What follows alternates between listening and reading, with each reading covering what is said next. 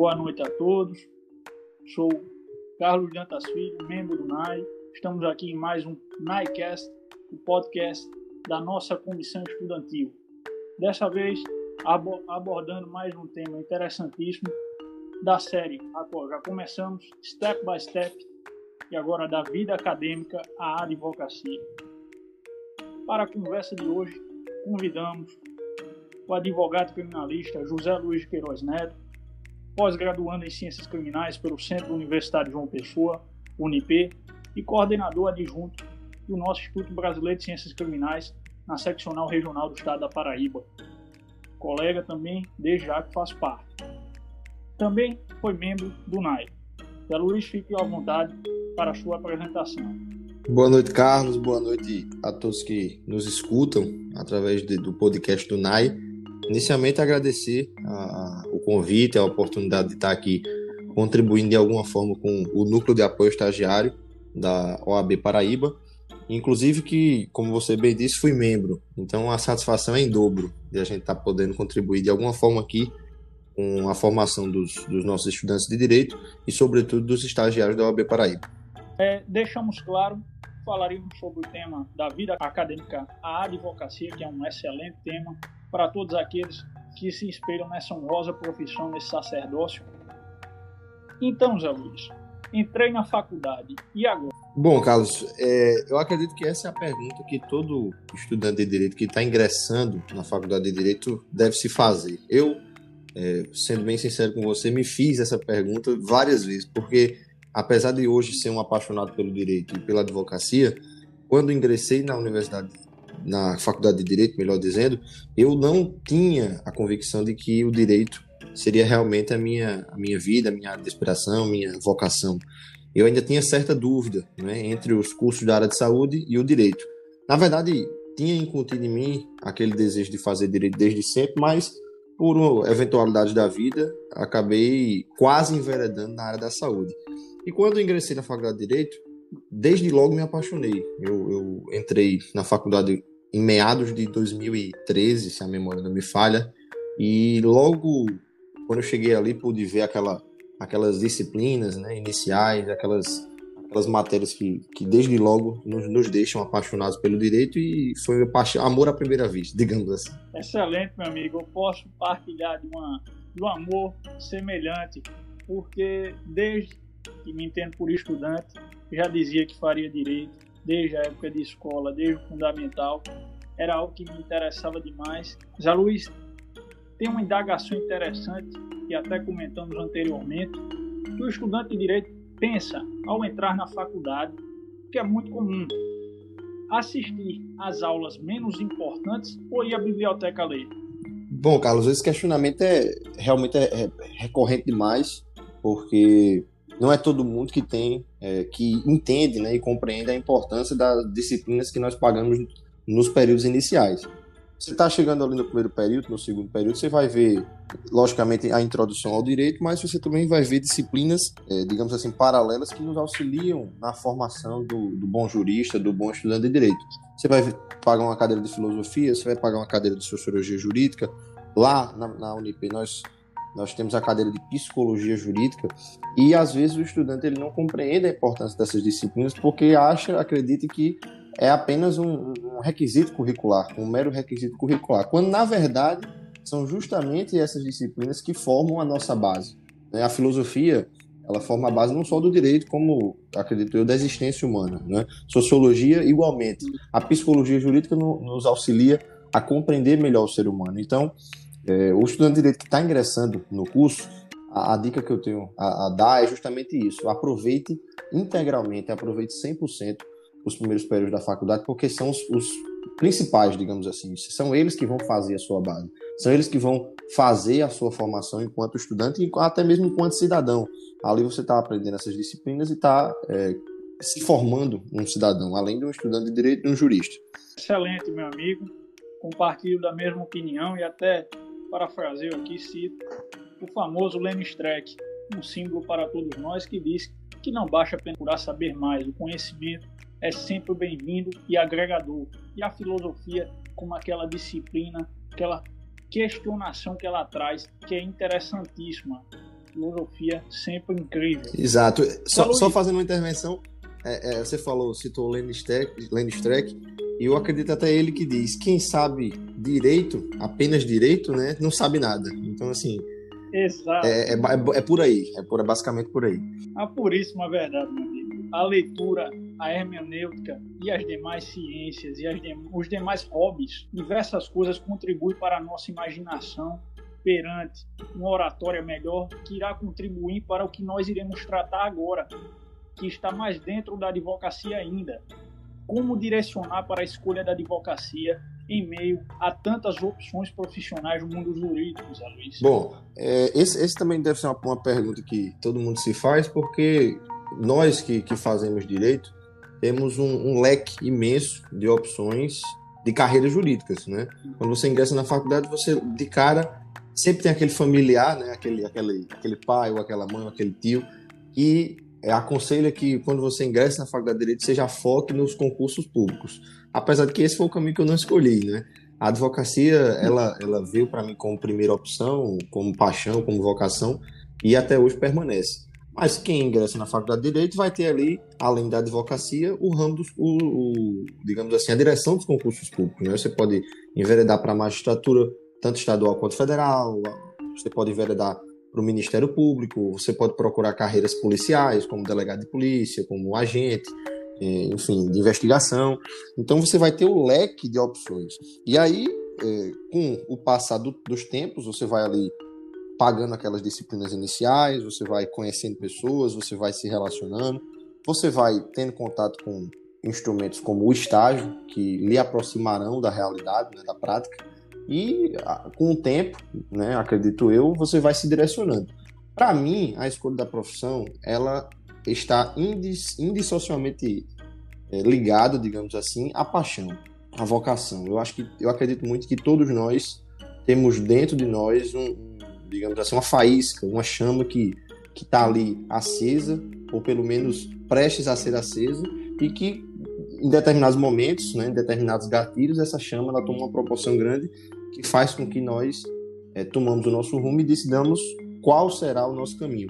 No meu caso foi a advocacia. Né? Desde cedo eu, eu, eu, participei de estágio, acredito que desde o primeiro período, ou do, ou do segundo período, eu faço estágio, e desde sempre na advocacia. Eu nunca tive outro contato, né? apesar de que as pessoas acreditam muito que você deva ter o contato né, com, com o concurso público, com estagiar em fóruns, em tribunais, para você saber. Mas eu confesso que desde o início eu me apaixonei pela advocacia e essa chama né, da advocacia que estava dentro de mim, ela se acendeu e de uma forma que até hoje permanece acesa e cada vez mais acesa. Excelente, meu amigo. Eu, eu assumo também que compartilho dessa mesma predisposição que você tinha em época e de estudante acadêmico, coisa que não deixou de ser, porque somos eternos estudantes do direito. Apesar de que tem uma devida e até grande admiração pelas funções honrosas do Ministério Público, principalmente a de custos legis, a qual me atrai muito. Mas, é Luiz, existem projetos muito interessantes na faculdade ou no período da faculdade, o aluno deve se atentar. O que você tem a dizer acerca da pesquisa, monitoria, extensão e estágio? Como essas atividades contribuem para a formação do futuro advogado? Bom, Carlos, exatamente. Quando você é, ingressa na faculdade de Direito e, e, logo nos períodos iniciais, já é disponibilizado para você uma, uma gama de opções para que o estudante que está ali é, aprendendo direito, ele se engaje naquilo, né? ele mergulhe de fato e de direito na vida jurídica. E, como você bem falou, esses, esses organismos, digamos assim, pesquisa, monitoria, extensão, estágio, são imprescindíveis para a formação. Eu a época que fui estudante, participei de tudo um pouco, né? Enquanto pesquisador, fiz parte do, do, grupo de pesquisa do professor Rômulo Paletó, é um excelente professor de direito penal aqui da Paraíba, especificamente de João Pessoa, e lá pude desenvolver a, a feitura de artigos científicos, pude também maturar a, a minha escrita, a criação de teses, o estudo, porque quando você participa da pesquisa, você desenvolve um estudo acerca de um ponto específico. E aí, quando você desenvolve esse estudo, logicamente que você vai criar o hábito de estudar, de ler, de pesquisar, de ir atrás. É a monitoria igualmente. Eu também fui monitor é, por um, um, acaso do destino também do professor Romulo Paulitó na disciplina de Direito Penal 3. Então ali eu também pude, é, enquanto estudante, é, fazer o uso da minha oratória para ministrar as aulas de monitoria, fazer as aulas de monitoria, né, que é importante porque tem um pouco de pesquisa nisso, enquanto você produz a sua monitoria, enquanto você planeja as suas aulas, você está ali estudando, se, se capacitando, né, fazendo as suas leituras, as suas reflexões acadêmicas e levando isso para outras pessoas, né, tendo contato com outras pessoas através da oratória, o que também é muito bom. A extensão, de igual forma, né, também teve um papel importante. Eu, enquanto estudante, a gente, não só eu, como outros colegas, à época, nós fundamos um grupo na faculdade que era um grupo, digamos assim, de, de política estudantil com vida acadêmica, digamos assim. Então ele, esse grupo, ele, ele é, é, na época era o chamado Grupo Ânimos e ele desenvolvia, ele fazia as vezes do diretório, né? Então nessa nessa extensão nós nós realizávamos eventos, congressos, palestras, simpósios, fazíamos também é, trabalhos em presídios, a gente levava estudantes de direito para visitar os presídios, para fazer uma aula de campo, enfim, uma série de atividades. E por fim, assim, o estágio, né, que realmente é, é, o que fazia, fazia os meus olhos brilharem mais, porque é, é a oportunidade que o estudante tem de, estar tá ali direto, né, com contato direto com a sua futura profissão, a sua futura, digamos assim, vocação. E desde logo fui, fui estagiário, acredito eu que se a memória não me falha, do, pre, do P1 para o P2, eu ingressei no estágio, sempre em escritório de advocacia, e pude aprender na prática né, o, o que faz um advogado, como é que, que o advogado ele, ele atua, o que é que ele faz, como é que a advocacia ela, ela surge enquanto profissão e surge enquanto, digamos assim, é, instrumento de mudança social na vida das pessoas. E lá você vê justamente isso. Você pode fazer peças processuais, você faz audiência, acompanha audiências, né? Quem tem a carteira de estagiário, que também é uma dica que eu posso, eu posso destacar, a carteira de estagiário da OAB, facilita também a entrada de, de por exemplo, estudantes em delegacia, em, em, unidades prisionais, e você vai ter ainda mais o contato com a vida real.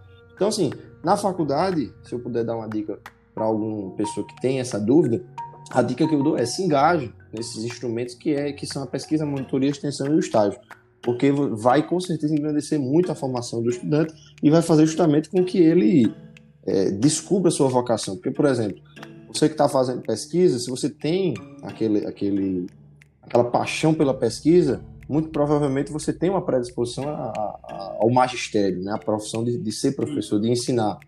Logicamente, se você está estagiando e tem aquela predisposição também e está gostando, você tem a predisposição para a vida profissional, digamos assim, você ser um, juiz, um promotor, você ser um advogado. Então, é, esses instrumentos vão estar intimamente ligados com o futuro profissional dessa, desse estudante.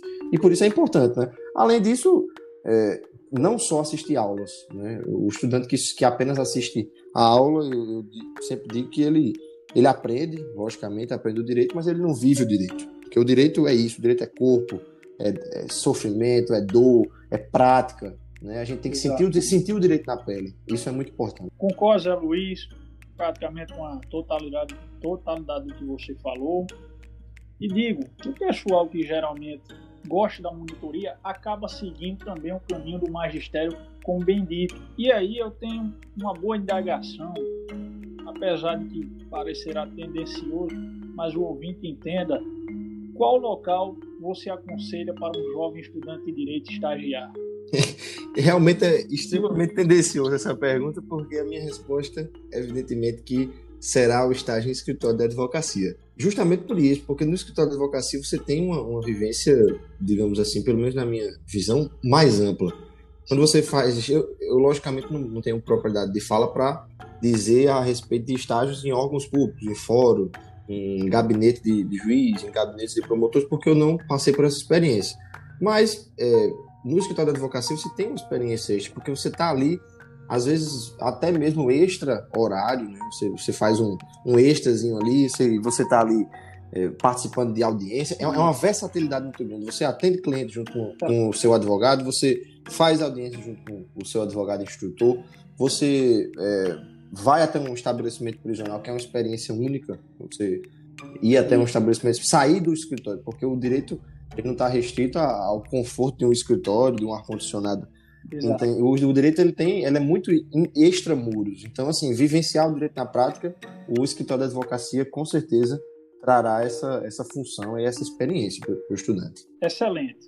Para os ouvintes ficarem sabendo, a carteirinha de estagiário falada pelo José Luiz, ela pode ser tirada a partir do sétimo período do curso de Direito, a qual se faz muito pertinente. Para mais informações, podem entrar em contato conosco do Núcleo de Apoio Estagiário, que forneceremos as informações necessárias para o procedimento da carteirinha de estagiário. Só, só, só observação, Carlos. Em, em relação à carteira, é assim, indico também, certo? Todo mundo que tiver ali fazendo o seu estágio em direito e, e principalmente nos escritórios de advocacia que tire a carteira de estagiário porque ela tem pelo menos duas vertentes e teve para mim essa importância.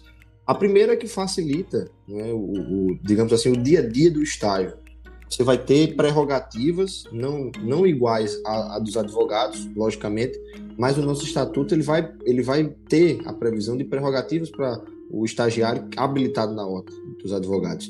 Então, além disso, de você poder fazer é, esse, esse, essa atuação com mais segurança, né, tem a questão do pertencimento. Eu, eu sempre digo isso. A OAB, para mim, é uma casa, é a casa de todo advogado, e não só do advogado, é a casa dos direitos humanos. Então, é a casa de todos nós. Né? E quando você tem a carteira da OAB, você se sente né, pertencido àquela, àquela ordem e você tem a, a, uma gama de atividades ali que você pode se engajar e também acrescentar na sua vida. É exemplo do NAI, que você faz parte né, e que é um instrumento belíssimo de transformação na vida dos estudantes. E enquanto estagiário, portador da carteira, você pode fazer parte da diretoria do NAI ou até mesmo como membro e contribuir né, para essas iniciativas bacanas que vocês fazem. Isso, Zé Luiz, perfeito. Eu que particularmente falando ainda não tive a experiência de tirar minha carteirinha de estagiário, mas assim que chegar o tempo, estou no sexto período do curso, no próximo período, no caso, tirarei minha carteirinha porque ela, a OAB, agora falando, como você bem disse, é uma casa para nós. E a carteirinha de estagiário para este é o primeiro contato direto, digamos assim, com a ordem e que você pode seguir uma trajetória nela. A ordem que eu digo, a OAB, a Ordem dos Advogados. Então é excelente, pessoal, nossos ouvintes, que os que puderem ter esse contato, puderem tirar sua carteirinha, ela é indispensável para essa credibilidade da nossa classe estagiária. Zé Luiz, agora um assunto muito pertinente, qual eu até pude ter uma experiência recentemente quanto a ele, e tivemos um sucesso aqui da Paraíba, inclusive as competições simuladas e a experiência de poder simular uma sessão de julgamento. Fique à vontade para expor acerca disso, que é interessantíssimo. Exatamente, Carlos. Um tema muito pertinente. Né? As competições simuladas, à época que eu, que eu fui estudante, elas ainda tinham, digamos assim, elas eram embrionárias, elas estavam no início. Mas, é, apesar de estarem no início, a gente também foi pioneiro nessa iniciativa na Unip. Eu, juntamente com dois colegas, o inclusive advogado criminalista também, doutor Rafael Gazieira, e o também advogado doutor Andres Veloso, nós compomos uma equipe que participou à época do Moot Court, que é um, nada mais, nada menos do que uma competição simulada, né, que simula uma sessão de julgamento do Tribunal Internacional de Direitos Humanos. Né, o, a, o Tribunal, a Corte Interamericana de Direitos Humanos. Então, a, aquela experiência, à época, como eu disse para você, embrionária e pioneira, ela complementou né, toda a nossa formação, porque a gente teve que se debruçar primeiro sobre um tema que a universidade é, pouco falava, né, que é o, o direitos humanos. É, na, na Unip é uma, é uma, disciplina que a gente paga, se a memória não me falha, no último período. E a gente ali, em meados do, não lembro ao certo, quinto, sexto período, nós começamos a desenvolver esses estudos nos direitos humanos, estudamos o caso, porque é disponibilizado um caso prático, e entramos naquela atmosfera de simulação, né? que é, uma, é realmente um, uma coisa que ele coloca dentro da prática. Porque você é o advogado ali, você vai ter que sustentar as suas razões, você vai ter que fazer sua peça processual. E hoje eu também tenho uma grata satisfação de ver essas iniciativas cada vez mais né, em voga no, no, no, direito. Você mesmo participou né, do, do, da competição de, da multa eleitoral, se não, se não me falha a memória, também foi uma iniciativa brilhante né, da, do IBRADEP né, e da, da Associação Brasileira de Direito Eleitoral, e também tem outros, né? A gente vê, inclusive recente, eu não, não acredito que o, o UNP também tem um grupo, que é o GAP, né? O grupo de, de preparação para a competição de processo penal, que é a minha área. Eu também, inclusive, estou participando dando uma força para a equipe da Unip. E aí, isso é o mundo, né? O mundo das competições, porque ali você vai desenvolver estudos, você vai desenvolver teses jurídicas que vão lhe auxiliar, é tudo concatenado, né? O, o estágio, a monitoria, a pesquisa, e você vai pegar tudo isso e justamente simular. E fora a experiência, né? É, você, como bem falou, teve essa experiência de sustentar, de, de ter o frio na barriga, né? digamos assim, de poder fazer a sustentação oral. Então isso aí é brilhante, é uma, uma ideia brilhante que deve ser cada vez mais implementada. Na minha época tinha essa multa de direitos humanos, hoje já tem a do direito eleitoral, né, que o doutor Marcelo Weik, juntamente com o pessoal da Abradep, está organizando. Temos também a de processo penal, que o IBCCLIN, junto com o Instituto de Ciências Penais, também está organizando e eu espero que elas se difundam né? cada vez mais em, em, nas mais variadas áreas, nos mais variados temas do direito, para que a gente possa também é, acrescentar cada vez mais na formação dos estudantes. Excelente, meu amigo, perfeito. O Unip, faculdade que você formou e a qual eu estudo, ela tem um grupo que é o GEAS, que incentiva bastante a arbitragem e mediação, tem um GAP, como muito bem falou, qual está inclusa a professora Lara Sanabra, minha professora de Direito Penal 4, a competição que brilhantemente foi organizada por várias instituições de direito eleitoral do nosso país, incluindo a Abradep, o Instituto Paranaense de Direito Eleitoral, o IPRAT, e também com um forte apoio do nosso TSE, foi o primeiro eleitoral Multicourt Competition, competição fantástica que tive a honra de participar e que, inclusive, tivemos uma equipe paraibana campeã, apresentando muito bem, representando na verdade. José Luiz, uma questão muito importante aqui surge como conheci você também, porque vamos tocar no nome do IBCCRIM. Ligas acadêmicas, institutos, como o nosso Instituto Brasileiro de Ciências Criminais, por falar de IBCCRIM, o IPDA, o Instituto Paraibano de Direito Administrativo, qual a importância da participação do acadêmico de direito nestas organizações? Fique à vontade, meu amigo. Extremamente importante, Carlos. O, o, como você bem falou, o IPDA, o Instituto Paraibano de Direito Eleitoral, do Direito Administrativo, o IBCCRIM, do qual fazemos parte, né? É, e também as ligas acadêmicas, que apesar de serem uma, uma, uma, prática muito da medicina, a gente vê muito as ligas acadêmicas na área médica, mas que estão sendo transpostas né, e, estão trazendo esse, esse digamos assim, esse modelo para o direito também. A época que eu fui estudante, nós, nós inclusive fundamos a LADPROC, que era uma liga acadêmica de direito processual civil. Direito processual em geral, mas era mais focado no, no direito civil. Ah, e tá. é, através dessa liga a gente também organizava esse tipo de, de atividade, né? De, de, pesquisa, sobretudo de pesquisa, e também de prática. Então a gente tentava fazer é, atividades em escritórios, em fóruns, em tribunais, justamente para aproximar o estudante disso. O IBCCRIM também é um, um, grande instituto, né? hoje estou coordenador adjunto do IBCCRIM ao lado do, dos nossos companheiros Dr. Yarley Maia, que é o nosso coordenador Sim. geral, né? Dr. Rafael, Dr. Caio, que é meu sócio, e uma série de pessoas aí que, que estão desenvolvendo excelentes debates, excelentes trabalhos. E o IBCCRIM ele, tem uma, ele é muito facetado, né? ele tanto é, tem a parte acadêmica, um instituto forte na, na, academia, mas também tem a parte prática. Então você vai ter ali é, o boletim do BCCRIM, que você vai receber mensalmente na sua casa e vai ter acesso a jurisprudências atualizadas dos tribunais superiores, tanto do STF quanto do STJ. Você vai ter uma gama de artigos jurídicos é, de excelente qualidade, com pessoas extremamente gabaritadas, que vão trazer temas de relevância, temas atuais, temas extremamente pertinentes. Você vai ter também, por exemplo, é, participação do IBCCRIM em lutas, né? O IBCCRIM levanta a bandeira dos direitos humanos e nas grandes lutas, nos grandes embates, por exemplo, na discussão a, época do pacote anticrime, o IBCCRIM fez parte da comissão. Na discussão do novo CPP, o IBCCRIM está lá marcando presença, também fazendo a discussão. Nas ações diretas de inconstitucionalidade ou de constitucionalidades, as ADIs e as ADCs, o IBCCRIM sempre está ali como amigos, na qualidade de amigos curi. Então, é um instituto que, assim como a OAB, nós nos orgulhamos muito de fazer parte, porque é um instituto que fortalece as ciências criminais. O, instituto, o IBCQ não é uma, uma, instituição de advogados, mas sim uma instituição de valorização das ciências criminais, até mesmo para estabelecer um diálogo das pessoas que fazem o meio, digamos assim, jurídico ligados às ciências criminais com a sociedade. O, direito criminal é muito mal compreendido pela sociedade e o IBCQ também tem essa função de desmistificar né, e de descortinar, digamos assim, essas incompreensões que a sociedade tem em relação ao direito criminal e às ciências criminais como um todo.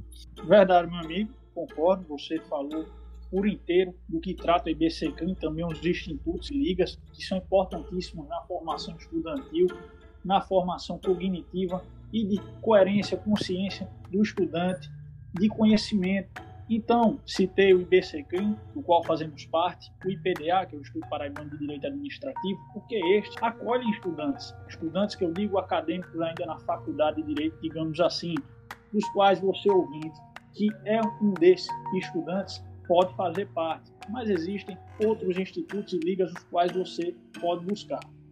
Exatamente, Carlos. Só fazendo, só fazendo um adendo, é importante também a gente destacar e deixar claro que o, a, na maioria das vezes os estudantes pensam que não tem espaço nesses institutos, mas pelo contrário, o IBCQ ele tem essa abertura, ele tem essa possibilidade, inclusive eu é, me associei enquanto estudante, né, justamente interessado em receber o conteúdo do boletim, porque é um, um conteúdo de extrema qualidade.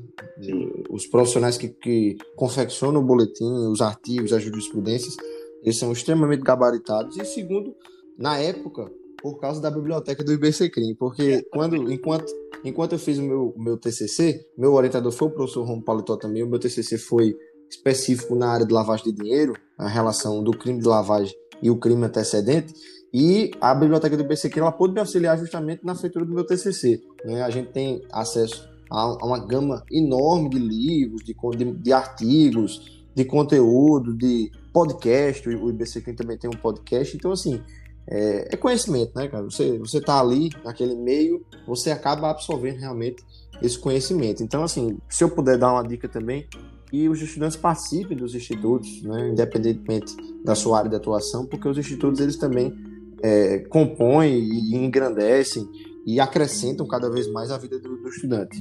Isso, meu amigo. Eu que me sinto bastante acolhido, tanto IBC Green, por vocês, tanto no IPDA, presidido pelo nosso Arison Tagino, meu professor de graduação, e você como bem tratou, o IBC Green, fora o networking que é importantíssimo para o estudante, e para o profissional que busca tanto a advocacia como demais áreas, tanto que também temos, além de advogados, temos outros em nosso grupo que ocupam outras posições, é claro, já citando os estudantes que fazem parte. Então, tudo isso é muito importante para a inclusão do aluno nestes meios. E você tratou muito bem a questão do TCC e da biblioteca do IBCCRIM, que é um destes benefícios, fora o networking que eu citei, e o conhecimento está ali ouvindo pessoas que podem lhe acrescentar cada vez mais. Além de discussões que, por exemplo, aqui no nosso IBCCRIM estadual temos semanalmente. Mas, José Luiz, uma pergunta bastante interessante aqui, principalmente para você, que é um advogado. Por que advogado? Pergunta extremamente difícil, realmente muito difícil, porque eu, eu costumo dizer e tenho para mim que essa pergunta eu vou aprendendo a resposta dela um pouquinho a cada dia.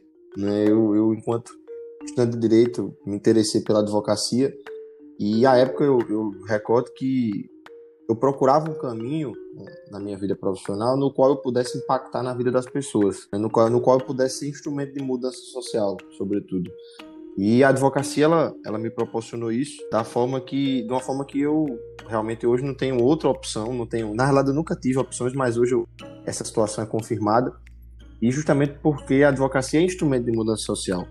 Lá no escritório, é, nós costumamos, é, assim, não, não recorrentemente, de, por causa da demanda, mas nós sempre temos uma porcentagem de casos e que a gente faz a advocacia pro bono, né, chamada advocacia pro bono, que é justamente você advogar, né, você, você poder prestar um serviço de advocacia particular para uma pessoa que não tem condições de pagar.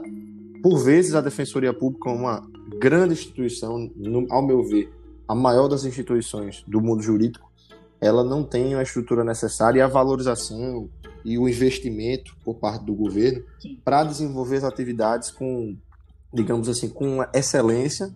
Excelência não porque eles são excelentes, mas não tem os instrumentos necessários para desenvolver essa, essa, esse aparato jurídico para as pessoas que não têm condições de arcar com a defesa. E, por vezes, a advocacia pro bono ela se mostra como opção, e não só opção, mas como um instrumento de mudança social, sem impactar na vida de uma pessoa, você poder contribuir através do que você aprendeu nos bancos universitários e poder contribuir com a vida dela, justamente, sobretudo no direito criminal, onde lidamos com a vida e com a liberdade. Então, assim, é, acredito que para mim é muito isso. A advocacia para mim foi a escolha que eu, que eu fiz justamente por ter essa capacidade de ser de instrumento de mudança social, de impactar na vida das pessoas. E advocacia é, é uma filosofia de vida. Você, você não é advogado de segunda a sexta. Eu sou advogado 24 horas por dia, desde que acordo, vou dormir pensando na advocacia. Os problemas que, que permeiam a advocacia permeiam a minha vida. Eu chego em casa após o expediente, eu não consigo parar de pensar ali nos, nos problemas do, dos meus clientes, justamente porque, como meu sócio Caio mesmo fala, a, a advocacia, ele, ele, gosta de dizer isso, que é o, a possibilidade de você exercer o grau de empatia em seu nível máximo. A empatia, até, até escutei um, um podcast da Débora, a presidente do, do, Núcleo de Apoio Estagiário, na qual ela dizia justamente isso, empatia, que é a, a, a qualidade que você tem de se colocar no lugar do outro e viver a dor do outro.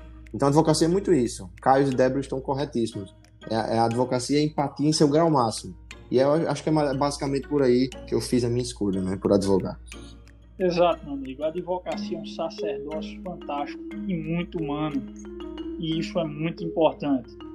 E aqui eu faço uma pergunta também difícil: como se destacar na advocacia? Advocacia, Carlos, é, um, é uma atividade muito dinâmica. Né? Se você, eu costumo dizer, se você ficar parado, você não evolui. Então, o, o advogado, enquanto advogado, ele tem que, que, ser multifacetado. Ele tem que ser um pouco de psicólogo, às vezes, quando necessário. Ele tem que ser um pouco de empresário para poder empreender, para poder dar visibilidade à sua atividade, ao seu escritório de advocacia. Ele tem que ser, às vezes, puramente advogado, desenvolver as suas jurídicas. Então, assim, uma maneira de se destacar na advocacia existem várias, né? Essa é uma pergunta com infindáveis respostas. Mas algumas delas é participar de comissões da OAB, né? Você vai estar ali, é, a, digamos assim, desenvolvendo uma, um projeto, desenvolvendo suas ideias, aliado a pessoas que vão trazer um network extremamente qualificado. E advocacia é relacionamento também. Se você não tem contatos, se você não tem network, se você não se relaciona, as pessoas não vão ter em você a referência de advogado. Então, é basicamente isso, você, você participa de comissão de OAB. Outra coisa é, é justamente você passar essa, essa visibilidade sua como advogado. As pessoas precisam lembrar de você como advogado, para quando elas tiverem algum problema ou alguma questão que seja solucionada através do direito e através da justiça, elas procurem e tenham em você a referência. Outra opção também é você participar dos institutos né, que nós temos por aí, que também vão trazer para você um network, né? E, além disso, se capacitar cada vez mais. Você pode fazer uma pós-graduação, você pode fazer um mestrado profissional, você pode fazer um doutorado, você pode fazer cursos de capacitação que estão aí aos montes, né? O IBCCRI mesmo, ele tem diversos cursos. Inclusive, nós estamos até com inscrições abertas para um excelente curso na área de Direito Penal Econômico. E lá você vai, além de exercer o network, você vai se capacitar cada vez mais para poder qualificar o, o seu serviço advocatício. Então é basicamente isso. Eu acho que aqui é, é a junção de vários detalhes que faz o bom advogado, que faz é, com que ele se destaque na advocacia. Exato, meu amigo, concordo mais uma vez. E aqui, já buscando a finalização, disso que foi praticamente uma aula para nós estudantes, ouvintes, que estamos acompanhando este podcast, que você está abordando muito bem. O que tem a falar acerca de algumas indicações culturais, como livros, séries, filmes, já buscando essa finalização. Bom, isso é uma pergunta também que todo mundo, todo estudante de direito deve se fazer, né? Como você está ali no horário de estudo, no horário do, do, desenvolvimento das suas atividades, mas no horário de lazer, o bom estudante de direito ele nunca se desprende da sua, da, do seu curso, da sua, da suas, dos seus temas. Mas eu vou dar um conselho aqui para a gente finalizar essa excelente conversa que nós tivemos. Um conselho inverso. Um grande jurista, ele dizia o seguinte: ele dizia que é, certa vez perguntaram ele, ó, oh, como é que faz para você é, o que é que eu preciso ler não é para ser um, um, excelente advogado, um excelente jurista, um excelente magistrado, enfim, um excelente jurista, um excelente operador do direito. Qual livro de direito eu preciso ler? E aí ele respondeu: você leia né, tudo que tiver de ler, literatura, romances, poesia, filosofia, e se sobrar algum tempinho, você lê direito. Então é basicamente por aí, Carlos. Se eu for indicar uma leitura para você, uma série, ou algum instrumento cultural que possa acrescentar, eu diria que você é, que os estudantes de direito buscassem respostas, as respostas do direito nos romances, na filosofia, na poesia, né? Por exemplo, um excelente livro que todo estudante de direito merece visitar, Crime e Castigo, né? de Fyodor Dostoiévski. É um, é, um, é um livro que não fala propriamente de direito, não é um livro jurídico, mas é um livro que vai trazer reflexões acerca do, do ser humano, da existência. Né? Dostoiévski é um cara que escreve muito bem sobre o existir. E, e através desses livros, através da literatura, você com certeza vai encontrar as respostas, porque o direito é isso. O direito é, é vida, é liberdade, é sociedade, é literatura, é romance, é poesia. O direito é um pouco disso tudo. Então, se eu, se eu tiver de indicar alguma, fazer alguma indicação cultural, eu diria especificamente, leiam os romances, leiam os clássicos da literatura, porque certamente neles você encontrará grandes respostas para as questões jurídicas. E para nomes como estes clássicos citados, nós temos vários estrangeiro do nosso país. Brasileiros posso citar o Machado de Assis, estrangeiro posso citar o Shakespeare. E aqui eu também aproveitando a oportunidade deixo duas indicações de livro que eu acho fantástico, muito ligado à área criminal. Zé Luiz deve conhecer muito bem. O Dever do Advogado, a carta Rui Barbosa Varisto Moraes, fantástico. E também o nosso civilista, o Dr. José Roberto Castro Neves, grande jurista também, o livro Como os Advogados Salvaram o Mundo, fantástico, um rodeio pela história da advocacia e do mundo jurídico. Meu amigo Zé Luiz, eu agradeço demais por você estar aqui participando do NAICast, que é o podcast da nossa comissão, da qual você já fez parte. E ser membro dessa comissão é muito gratificante. Eu convido a todos que nos ouvem para, se puderem, participar dessa comissão, do mesmo jeito que também dos institutos das ligas, das monitorias, das pesquisas, extensões, dos projetos que acrescentam muito, além, é claro, do importantíssimo estágio que dá uma atividade prática fantástica a nós, estudantes, eternos estudantes e principalmente aos que ainda estão na graduação. É desta forma que te agradeço mais uma vez, meu amigo, em nome do NAI. Obrigado, Carlos. Agradecer mais uma vez o honroso convite do Núcleo da Apoio Estagiário na sua pessoa e na, na pessoa da presidente Débora.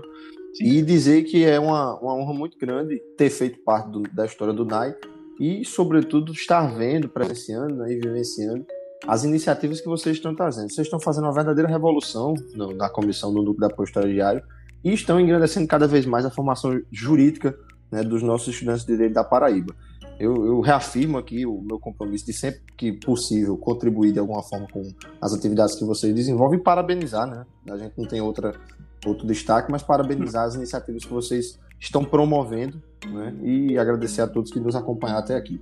Muito obrigado. Uma satisfação, meu amigo.